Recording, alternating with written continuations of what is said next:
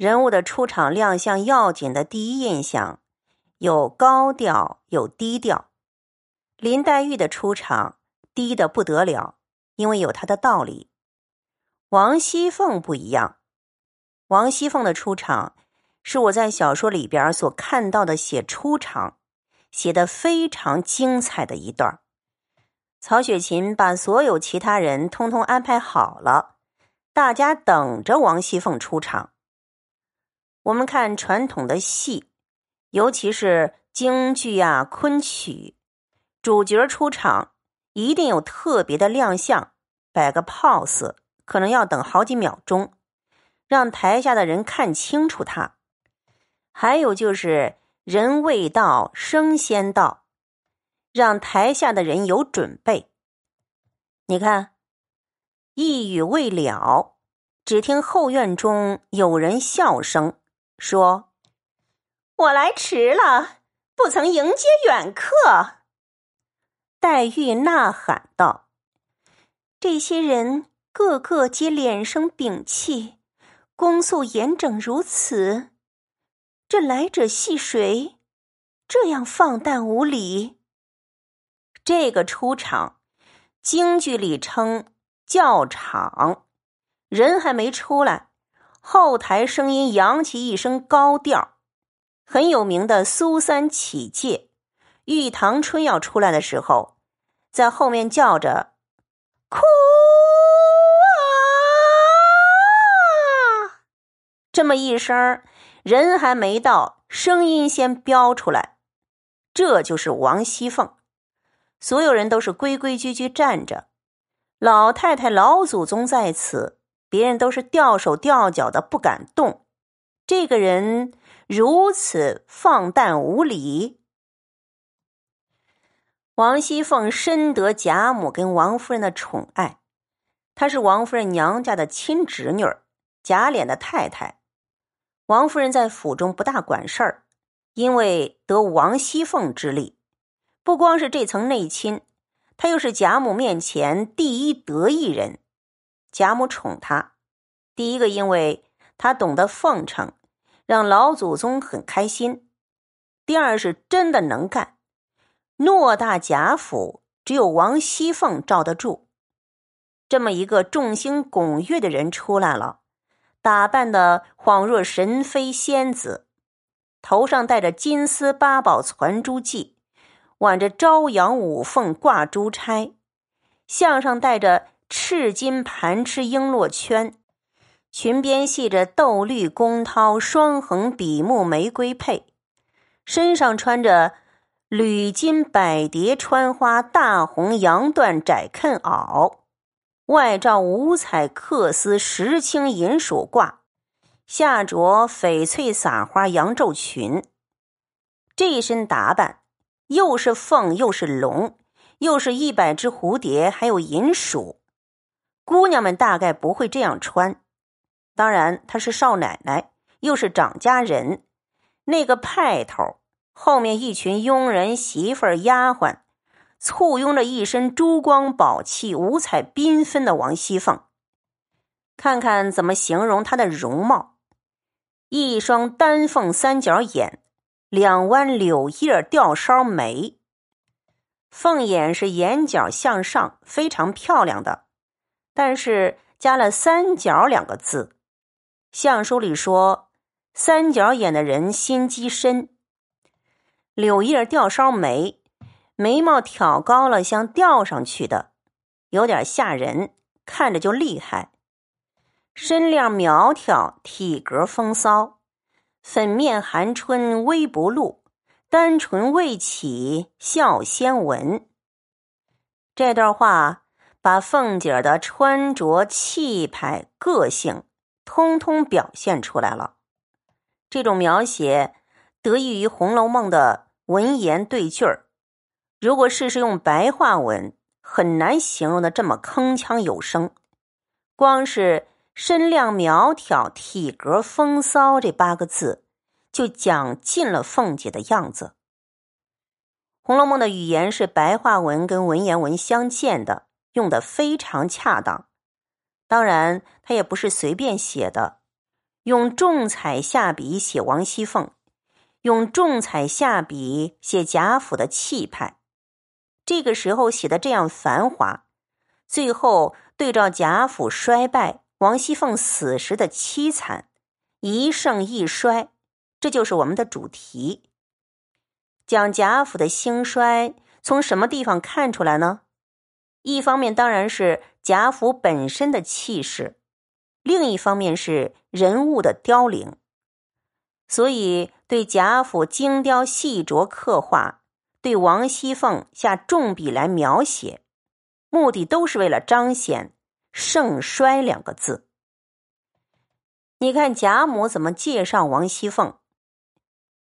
你不认得他，他是我们这里有名的一个泼皮破落户。这一段就是小说家的手法。如果贾母介绍说：“这是你的琏二嫂子”，就一点趣味都没有了。这句话，你看贾母这么讲，你只管叫她凤辣子就是了。一方面点出王熙凤。是个泼辣货，很泼辣。另一方面，也讲出贾母跟王熙凤两个人的关系。老太太跟孙媳妇儿开玩笑，当着那么多人，可见呢，老太太宠她、爱她，跟她很亲近。这种关系，如果写成贾母对她怎么好怎么好，手法就低了。只要一句话讲完了他们两个人的关系。讲泼辣货、凤辣子这么一个外号就够了，这也是《红楼梦》高明的地方，一张口都有道理，而且很合贾母的身份。黛玉一听凤辣子怎么叫呢？很为难。后来介绍这是琏二嫂子，转这么一个弯儿，这一段就有趣了，也就有了戏剧性。那王熙凤看见了林黛玉，你听听她怎么说。天下真有这样标致的人物，我今儿才算见了。况且这通身的气派，竟不像老祖宗的外孙女儿，竟是个嫡亲的孙女儿。怨不得老祖宗天天口头心头一时不忘。瞧他多会说话。他知道贾母的性格，孙女儿比外孙女儿当然要亲一层。夸林黛玉，实际上变相的是在夸贾母。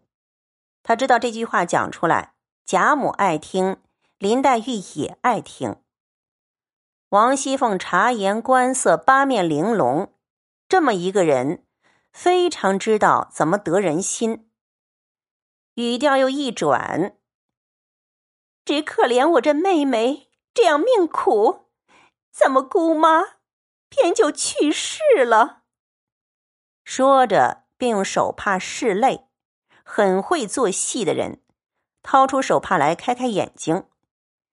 你看，这是凤姐第一次讲话，三言两语做那么两下，曹雪芹就写活了这个人。王熙凤作为一个长家人。该做的事情非常殷勤，他知道贾母这时候非常怜惜林黛玉，所以在贾母面前做作了一番。到后来，贾母决定让薛宝钗嫁给贾宝玉，林黛玉失宠了，病得快死的时候，王熙凤对林黛玉的态度完全就改变了。她也是随着贾母的心意的，她很清楚。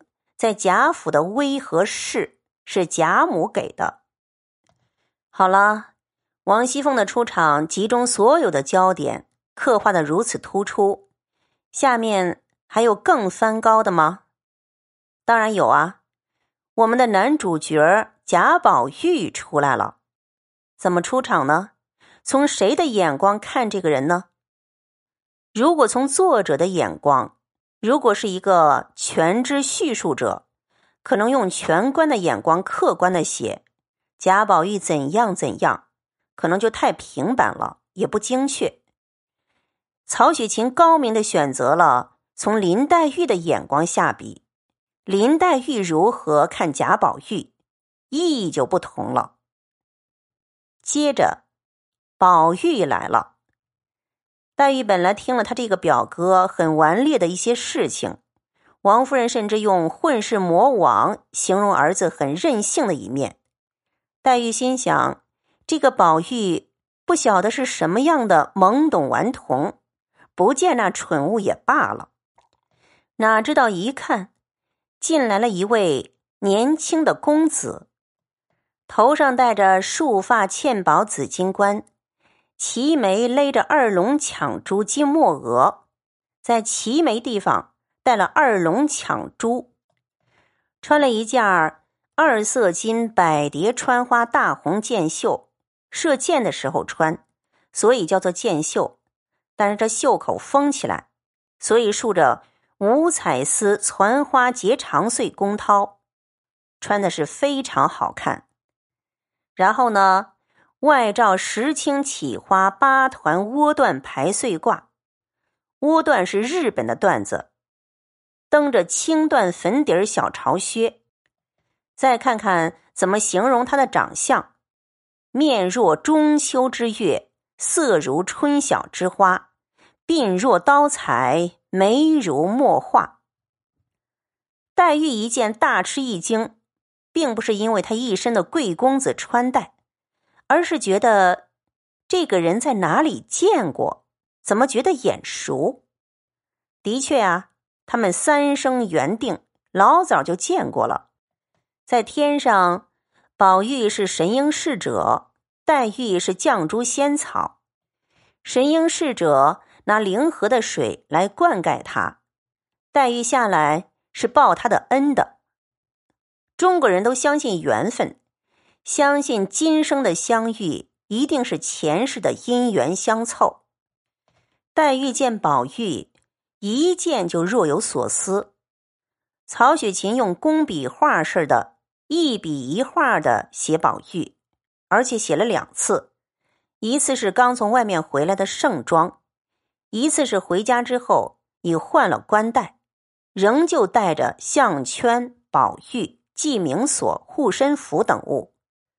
最后说他越显得面如敷粉，唇若施脂，转盼多情，语言长笑。转盼多情的情字非常要紧。前面也讲他发怒的眼睛瞪一瞪，也是有情的。这个人是玉，这个人是贾宝玉，他就是情的化身。这块石头到红尘来，他的任务就是。补这里的晴天，在这个世界上，他有多少的情债要还？他是情根，青埂峰那边早已经生了情根，他到世上来成了多情的贾宝玉。宝玉讲完之后，这个时候才来正式的讲黛玉。曹雪芹的手法，前面是三言两语提一点点因为前面的人怎么看黛玉不重要，谁的观点最重要呢？是宝玉。三生石畔神瑛侍者，这时候看到黛玉，这时候黛玉才显形。他们已经等了很久了。宝玉眼里的黛玉，两弯似蹙非蹙卷烟眉，一双似喜非喜含情目。太生两夜之愁，娇袭一身之病。病美人儿哦，这个林黛玉泪光点点，娇喘微微，娴静时如娇花照水，行动处似弱柳扶风，真是不同寻常的漂亮。弱柳扶风，好像柳树随着那个风。一飘一飘，像个仙子一样。浇花照水，它是绛珠仙草嘛，倒影在那个水里面。心较比干多一窍，病如西子胜三分。纣王的那个比干心有七个窍，林姑娘是很多心的，一点点事儿就敏感小心眼儿。前面讲过。黛玉的敏感有她的道理，一是她的身世，还有就是，她对宝玉的感情非常没有安全感。那么多女孩子在宝玉身边，个个都美，他对宝玉的这种情又不能讲出来，又怕宝玉给人家抢走，使他非常的不安。不过这时候，两个人互相一看，都觉得是前世见过的。他们两个人的缘分是仙缘。老早在三生石畔灵河旁边已经定了，这一世用眼泪还债。仙缘不可能成为夫妻，用现在的话说是灵魂伴侣，有心灵上的交流，肉体上的结合是不可能的，所以到最后不能结婚也有道理。假如说宝玉跟林黛玉结婚，生了一堆儿女。这简直是不能想象的事情。建筑在仙缘之上的情感是动人的，他们两个互为知己，互相了解，这就是他们的情之所根。有一回里边，宝玉看到薛宝钗露了一个膀子，白白粉嫩的，他就想去摸一下。他跟林黛玉从小同床而眠，却从来没有动过邪念。完全是一种灵的结合，但婚姻一定要有肉体结合的。世俗婚姻第一要件就是肉体结合，所以宝玉和黛玉注定在陈氏婚姻制度下是一个悲剧。